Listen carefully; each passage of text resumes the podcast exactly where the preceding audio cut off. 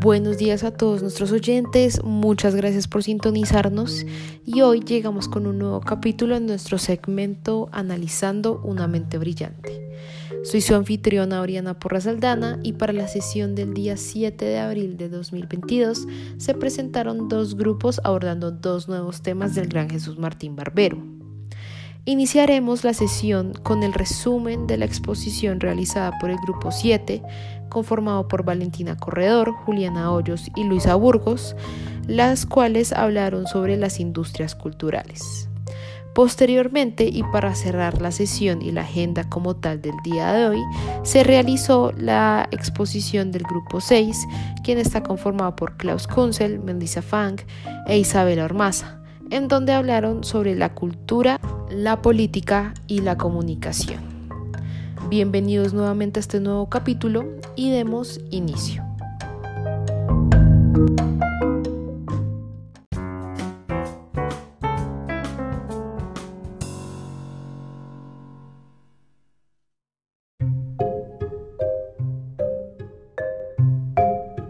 Bueno, entonces para empezar, la exposición del grupo 7 sobre las industrias culturales dio, como se espera, una definición inicial para entender qué son las industrias culturales. Entonces a este concepto lo podemos entender como aquellas que describen ciertas formas en que la cultura produce deseos, gustos, actitudes y comportamientos dentro de un estado totalizador, donde aquella industria perteneciente al sistema en general busca o tiene como objetivo principal vender productos a través de los medios de comunicación como amplificador potencial de las representaciones sociales. Esta se compone de una función ideológica que pretende introducir las masas al sistema capitalista y así poder asegurar un comportamiento obediente que funcione con base a los intereses del mercado. Esta definición fue tomada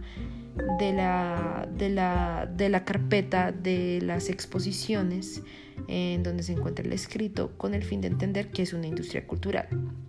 Una vez entendido este concepto, eh, eh, es importante también resaltar que Adorno y Horkheimer, frente al gran potencial que tienen las industrias culturales en cuanto a su función mimética, estas cumplen con un papel manipulador y homogeneizador del pensamiento colectivo y como ejemplo ellos incluyen al cine y a la televisión, ya que sus propósitos iniciales y artísticos se empiezan a convertir por poco en unos ideológicos y meramente consensados, teniendo en cuenta que estas industrias como que necesitaban de canales que fueran lo suficientemente fuertes para penetrar pues los discursos e imágenes en la sociedad y fue así como los medios de comunicación se encontraron como los espacios apropiados para las, las industrias culturales. Entonces, después de esta pequeña introducción de la exposición, otros puntos importantes que se tocaron durante la exposición de industrias culturales fueron los siguientes. El primero es que se puede decir que las industrias culturales buscan satisfacer las necesidades miméticas encontradas en las sociedades industrializadas por medio de canales como el entretenimiento y el espectáculo, enfocados a un público poco exigente, no tan activo,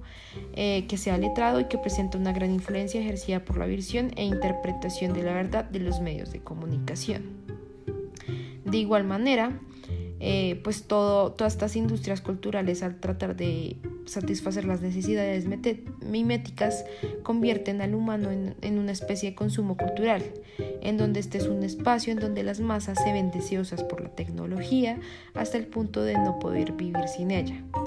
En el principio de la televisión, que es pues los ejemplos de Adorno y Horkheimer, las fábricas de dicha tecnología descubrieron un modelo de negocio,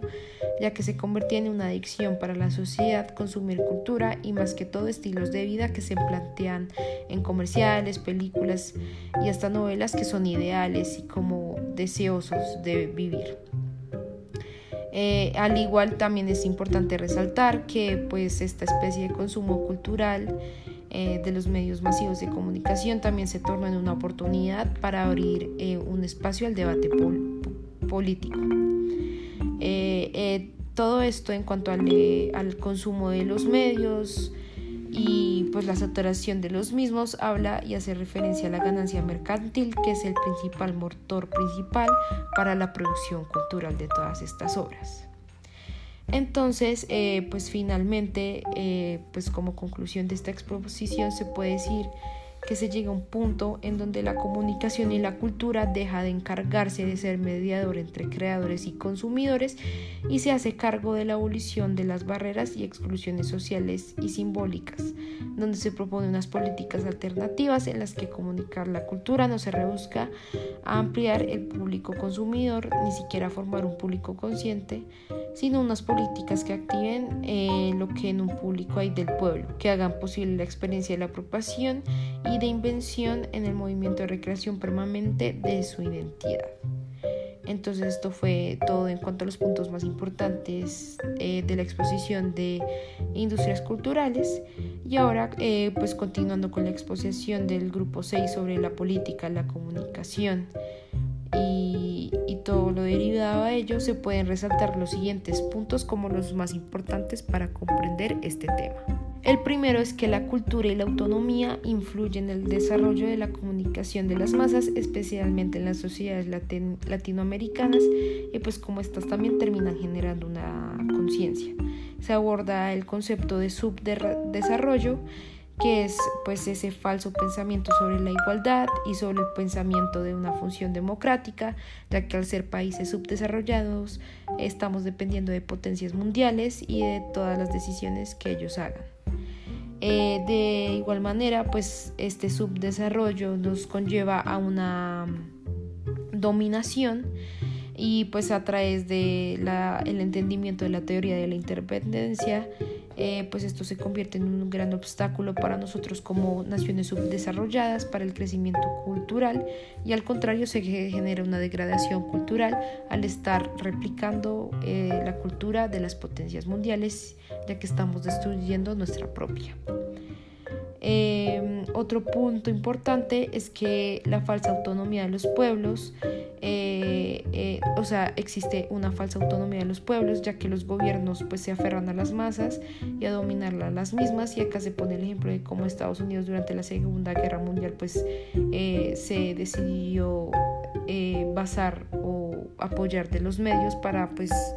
comunicar a las masas y manipularlas. Aquí es donde podemos percibir como que los aspectos más humanos